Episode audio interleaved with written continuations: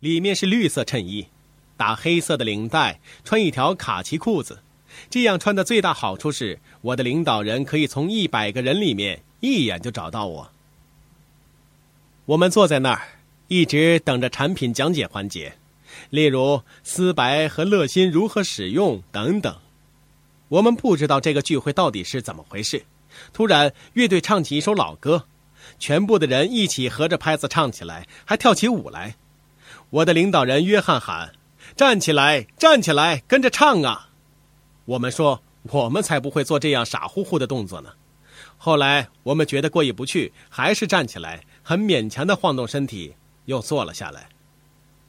艾迪比我更保守，他说：“这些人太疯狂了。”我说。他们可以让这么多人又唱又跳，我们的乐队从来没有做到让全部听众都站起来跳舞啊。我们被这个场面吸引了。乐队表演结束后，他们开始褒奖新钻石。我们看着台上的新钻石，开始兴奋了。到了第一个晚上结束的时候，我们也站在椅子上大喊大叫。这一次是领导人催我们要赶快坐下来，免得影响后面的人观看。那天晚上，为了省钱，我们六个人住一个房间，艾迪和我睡在地板上。我们凌晨四点钟才睡觉，早上六点，约翰就跑过来喊我们起床，去参加上午的环节。我们很不情愿，但是因为付钱买好了门票了，所以我们哼哼哈哈了半天才爬起来，穿好衣服回到会场。上午的环节里，演讲嘉宾的语速都非常非常快。我们看到了一个又一个的嘉宾上台来演讲，看到了丹尼斯·魏特利，还有很多很多的领导人，我们激动的热血沸腾，上蹿下跳。突然，艾迪抓住我的手臂，把我拉出了会场。他对我说：“这是个邪教，这些人都是邪教分子，你没有看到吗？”我对他说：“可是我没有看到谁受到了崇拜。”我没看到有人喝酒，也没有看到有人吸毒，每个人看上去都很开心，这里一定有原因呢。他看着我说：“你说的对啊，那我们进去吧。”然后我们回到了座位，认真记笔记、听讲座。就这样，我们参加了，开始举办第一次聚会。讲计划的前一天晚上，我们准备好讲计划的笔记，准备好产品，还准备了漂亮的黄色资料袋。我们决定在艾迪家做第一个聚会。他家非常的小。我跟他说：“艾迪，还记得录音带上说的吗？第一个客人来了以后，不要看窗外，好像还有人要来似的。”艾迪说他知道。他和他太太一起准备饮料。然后第一个客人来了，而艾迪居然走到窗户那里往下面看。大声说：“其他人怎么还没有来呀？”我瞪了他一眼，意思是你疯了吗？我真想把他拖进洗手间去说一顿，因为完全没有别的地方了。最后有六对夫妇来参加聚会。现在我们开始争论，由谁来讲计划？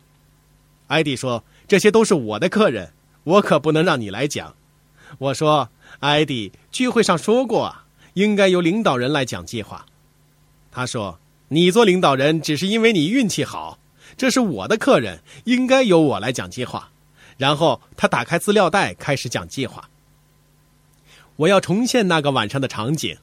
艾迪走到白板那里，开始满头出汗，声音也开始发抖。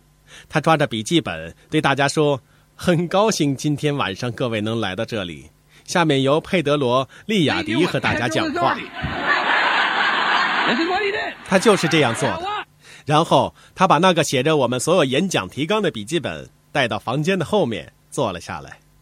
在乐队表演的时候，我早就学会一个道理，那就是如果乐队有某个人犯了错误，必须继续演奏下去，而不是停下来说某某人犯了错误。每一个音乐人都知道，一旦发生错误，你要尽快找到解决办法，让演奏进行下去。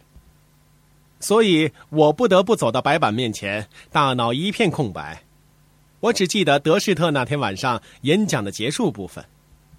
我站在白板前面，对人们说：“很高兴各位今晚来到这里。我叫佩德罗·利亚迪，我要向大家介绍我们的生意。”你们有梦想吗？我有一个大大的梦想，我想拥有一个山上的房子，在房子里面，我眺望远方，可以看到大海。从山上下来，我可以坐上游艇游遍世界。如果你想成为百万富翁，你要加入我们的生意。那天晚上，居然没有人加入。在我说这段话的时候，我看到我的妻子坐在后面，正在记笔记。我讲完这段话之后，艾迪上来讲了一个半小时的计划。在这段时间里，帕西还在记笔记。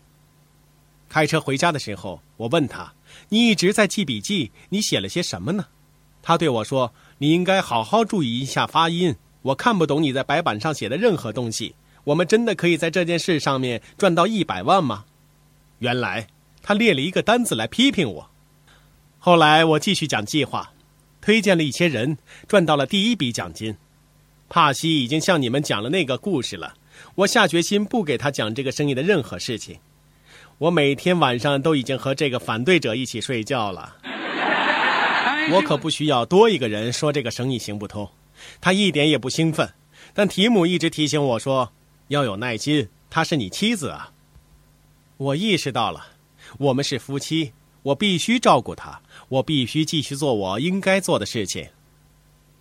我故意在家里随意放一些录音带、一些书，想引起她的兴趣。我醒来的每一分钟都用来讲计划，每天早上七点就出门讲计划，然后才去上班。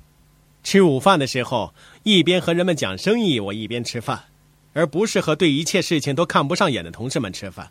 我改变了穿衣风格，我第一次打领带，同事们看着我，问我。你怎么回事啊？我说啊，没事，我挺好的。我时时刻刻在纸上练习讲计划。第一个月，我赚到了十二块五毛三分；第二个月，我赚到了一百元三毛八分。我加入生意的目标原本就是为了每个月多赚一百美元的。我也没打算赚大钱，我觉得这个生意赚不到什么大钱。如果每个月多赚一百美元，我就可以每个月少演出一个晚上。我能用这一百美元付一些账单，带妻子出去吃个饭。我想要的并不多，可是这三毛八分却改变了一切。我的领导人并没有对我说：“你赚的钱够多了，应该停下来。”耶格没有对我说：“我不可以赚更多了。”理查德和温安洛也没有对我说：“嘿，你赚的太多了。”所以，我决定继续发展，继续给别人讲计划。那时候，我有一辆本田车。如果你看到这辆车，你会以为本田公司和我签了协议，让我开着这辆车展示本田汽车多么经得起摧残。那辆车的车头被撞散架了，所有的方向都被撞过。我没有钱修车，只好用绳子把那些部件给拴起来。废气管也是用绳子绑起来的，只有一个车灯是可以用。晚上的时候，人们还以为这是摩托车。司机旁边的位置下面有一个洞。提姆·费利第一次坐我的车的时候，我对他说：“你脚下面有一个洞，不要太用力踩，不然你的脚会陷下去的。”话刚说完，有些废气烟雾从那个洞口喷了进来。提姆坐我的车经常闭目养神，直到一年以后，他才告诉我这是因为那些烟雾。我很习惯那些烟雾，但是他很不习惯。他告诉我说，他当时非常的紧张，不停的祷告说。哦，我不想死啊！但是他决心要做行政钻石，他找到了一个梦想者，所以他必须承受这些。他不断的来波多黎各支持我，帮助我去推荐人，发展这个生意。我们开着这辆车去到人们家里，给他们讲计划。很多人总会以为要有一辆好车，要有这样那样的东西才能做成这个生意。其实，你最需要的。只是一个梦想和一个正确的态度。开什么车、住什么房子，并不能够帮助你成功。我曾经和提姆·费利一起坐上他的飞机去给一个人讲计划，那个人说这个生意做不成的。然后我们两个人坐着飞机回家了。所以这根本不重要。人们会告诉你他们想要什么，你根本不用在意。你只要寻找那些想建立的人，你只要寻找那些想改变的人。就这样，我们不断的工作，不断的建立。终于，帕西开始怀疑我有情人了。我对他说：“是的，我是有个情人。”他开始大。哭大闹起来。我说：“我介绍你们认识吧，快上车，我带你去见见他。”他一路上大喊大闹，最后他终于明白到，我的情人就是这个生意。建立生意半年后，我把奖金支票放在桌上，故意让他看到。当时我觉得他一定不会辞职的，因为他说过他要做一个职业女性。就在他二十二岁半的时候，他就辞去律师事务所秘书的工作，开始全职发展。虽然是一个秘书，他却完全不接受做我的秘书。他说：“你有你的秘书，你有什么事情应该给他打电话。我不是秘书，我是公司的财务总监和副总裁。我们非常享受这个生意。”享受发展生意的每一个过程。再过了一段时间，我决定辞职。我找到我的老板，我对他说：“在这儿我赚的钱不够多，我想辞职。”他说：“你得工作到十一月再走。现在是七月，很难在七月招到合适的人替代你。你一定要留到十一月，好吗？”我说：“好吧，我会留到七月。我也会帮你培训新人，但我有一个要求。什么要求？我。”在需要的时候才来办公室，我不想来这儿浪费时间，我不想来这儿打发时间。你可以按照我的上班时间给我减薪，我会做所有的工作，帮助你培训新人，直到十一月，这样可以吗？他非常不情愿地说：“那好吧。”第二天早上，帕西问我：“你不去上班了吗？”我说：“不上了。”你辞职了吗？已经辞职了，但是暂时不会离职，我帮帮他。说完，我继续睡觉。早上八点半，老板秘书打电话给我：“利亚迪，你在哪里？”我在睡觉呢。他说：“你不来办公室了吗？”我说：“谁说的？”他回答说：“老板说的呀。”我说：“让他接电话。”你好，老板，你在哪儿呢？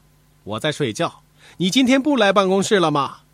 我一定要去吗？今天有重要的工作吗？他还在问：“你今天真的不来了吗？”我说。老板，我说过，要么你接受这种工作方式，要么我永远不会再出现了。然后我挂断了电话。中午十二点的时候，我去海边冲浪。下午两点半，我穿着短裤，头发湿漉漉的，走进办公室，敲开老板的门。我问老板：“你需要我做些什么吗？”老板问：“你去哪儿了？”我回答说：“我去冲浪了。”他问：“你到底想怎么样啊？”我对他说：“说真的。”如果你一定要我来上班，我马上就消失，永远不回来了。你看，我的老板就是不能够接受现实。现在我聘用了当时我所在公司的副总经理来担任我的营运经理，他把老板所有对我的评价都说给我听了。老板总是对他们说我可能在贩毒，这个生意是不可能做成的。我经常去迈阿密，肯定是为了买毒品，运回波多黎各。他不相信这个生意行得通。今天，在艾迪的组，艾迪本人是翡翠，他下面有一个钻石，下面还有一个新的行政钻石。我有另一个组，有九个钻石，生意遍布整个南美洲地区。你看，我能做成的话，你们所有人也能做成。这个生意没有什么神秘的东西，一切都是公开的，每个人都可以抓住这个生意，去学习，去发展。当然，我们也遇到过挫折。我们也有很多伙伴退出，有些人没有达成目标，有些人嘲笑我们，我们的生意也有很多的起起落落。但是我们是一家人，我们决定去共同建立生意，不管是好日子还是坏日子，在我们的思想里，每一天都是好日子。我们决定我们想要什么，设定目标，然后努力工作去达成目标。我们从来不在乎别人的想法。提姆·费利一直对我说。这个生意就像是旅行那样，你可以开车八小时，也可以坐飞机八小时。然而下车和下飞机之后，你需要做同样的事情，你需要和别人建立联系，你需要找到他们想要什么，你需要记住他们的名字，你需要帮助他们得到他们想要的东西，就像耶格夫妇在全世界做的事情那样，就像前排的钻石领导人做的事情那样，这些都是过程的一部分。全世界的人的想法都是一样的，每个人都想要更好的生活。我从来没有见过一个人想要失去房子，想要失去工作，想要受苦。人心都是一样的，所以我们做出一个决定：这一辈子，这就是我们想做的事情。在过去二十多年里，我们从没有孩子，到有孩子，我们每天早上起床以后都是和太太一起送孩子上学，然后两个人一起回家。从孩子小学开始，一直到初中和高中，只要我在家，都是由我来做饭。我为帕西和孩子们做早餐。我们不喜欢请保姆做这些事情，我们不想被外人打扰。我们决定，我们在一起的时间全部属于我们。我们在家里吃饭，我们送孩子们上学，送他们去看球赛，和他们一起享受时光，同时努力的工作。孩子们看着我努力工作的样子，他们看到我经常出差。我女儿总是问我：“你演讲多少次了呢？”我告诉她：“我演讲了多少多少次。”她听了以后很吃惊，她很喜欢听这些故事。然而。请留意了，我想让孩子们吃一点点苦，我想让他们找一份工作，好好的被敲打敲打。我想让他们每天工作八个小时以上，而只得到很少的工资。我想让他们明白，不是每一个人都能够享受到这样的生活方式。你们应该为耶格夫妇而感到自豪，他们已经把生意传给了第二代，他们的孩子们正在积极发展生意，为我们提供难以想象的支持。这真是了不起！下面我想讲最后一个故事。我有个最好的伙伴，他也是钻石，他比我们更早做到钻石，突然因为交通事故去世了。他的妻子患上癌症，九个月后也离开人世。他们有三个孩子，当时都只有十几岁，孩子们都很害怕，不知道怎么办才好。但他们坚持参加每一个聚会，紧紧靠近这个温暖的团队。最大的孩子学习音乐，现在成立了自己的音乐工作室。最小的孩子学习电脑，中间的孩子刚好和他爸爸的名字一样。他开始建立这个生意。他遇见一个女孩子，和他的妈妈的名字一样。这是第二代的孩子，他们一点也不害怕，努力的发展。他父亲去世以后，由于团队凝聚力的下降，生意从钻石降到了直系。这两个孩子紧紧靠在领导人旁边。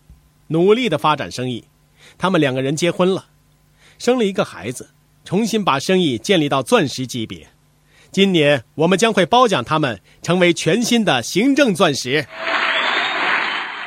我不知道你们如何，如果我去世的话，我绝对不能把我的工作交给我的儿子，我永远不能够把电脑程序员的工作传给他。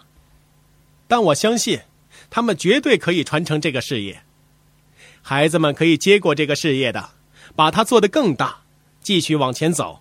他们将会改变更多人的生命，将会赢得更多人的尊敬。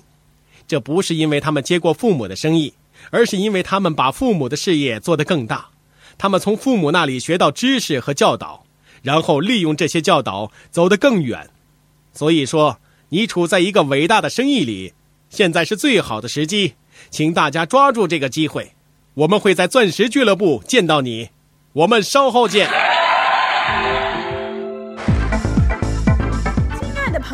想获得更多的成功经验吗？请关注微信公众号“炫色安利微商旗舰店”，我们将为想成功的你提供更多的精彩信息。炫色安利微商旗舰店等你哦。